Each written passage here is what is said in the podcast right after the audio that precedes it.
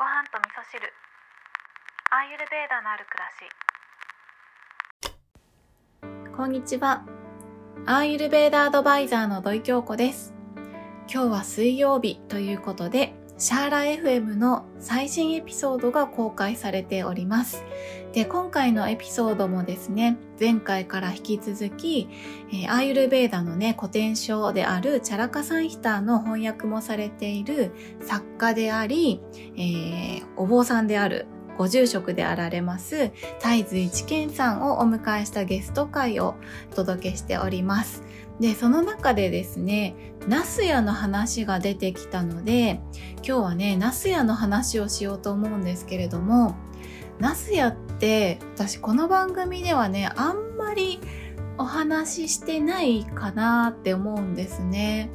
というのもですね、えーナスヤっていうのはどういうものかっていうと、鼻の中にオイルを垂らすっていうちょっとねあの上級者向けのセルフケアなので、えーこの番組をね聞き続けてくださっているごはみそナーの皆さんはまだ鼻うがいを始めましたっていうぐらいの方が多いと思うので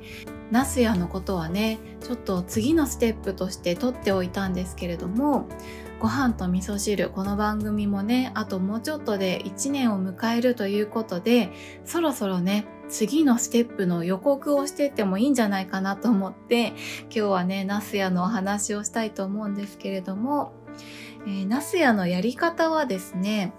私は太白ごま油マッサージとかで使ってるね太白ごま油を100度まで熱したものキュアリングしたものっていうのをスポイトを使って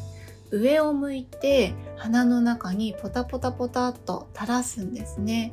で片鼻垂らしてで少しじわーっと垂れて中の方にね、えー染み込んでいくのを感じてで反対側も垂らしてでそのまま上を向いてじわーっと馴染んでいくのを感じるんですけどその後最後にですねそのオイルが口の方に流れてくるんですね。喉の方に流れてくるのでそれをペッと吐き出すんですけれどもこのね吐き出す行為っていうのがね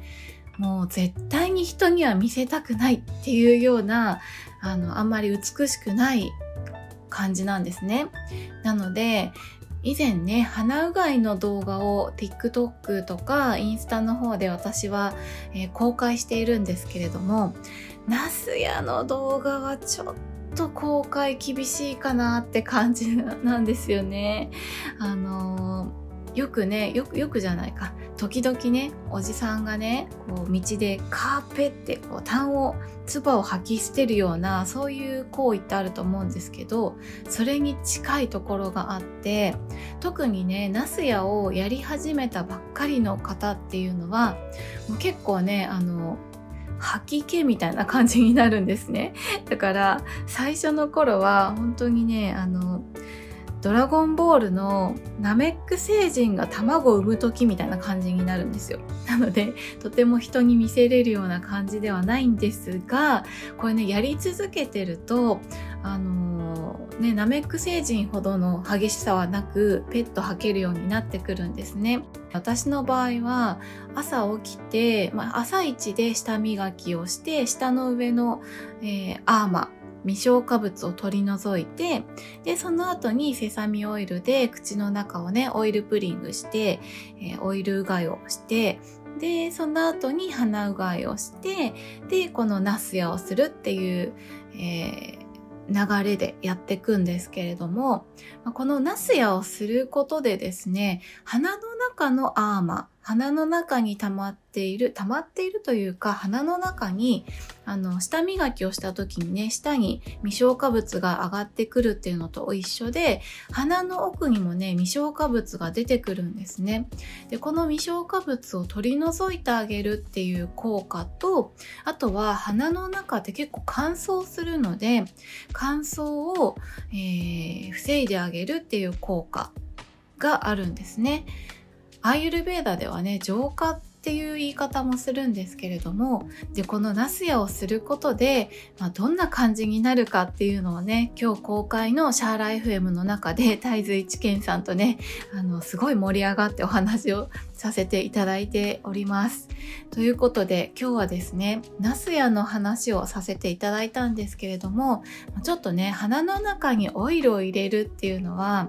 あのちょっとね抵抗があるっていう人はすごく多いと思うので、まあ、ちょっとずつねナスヤのことを私がここでお話ししていくので気が向いた方はねやってみてもらえたらななんていうふうに思います。今日も聞いていただきましてありがとうございます。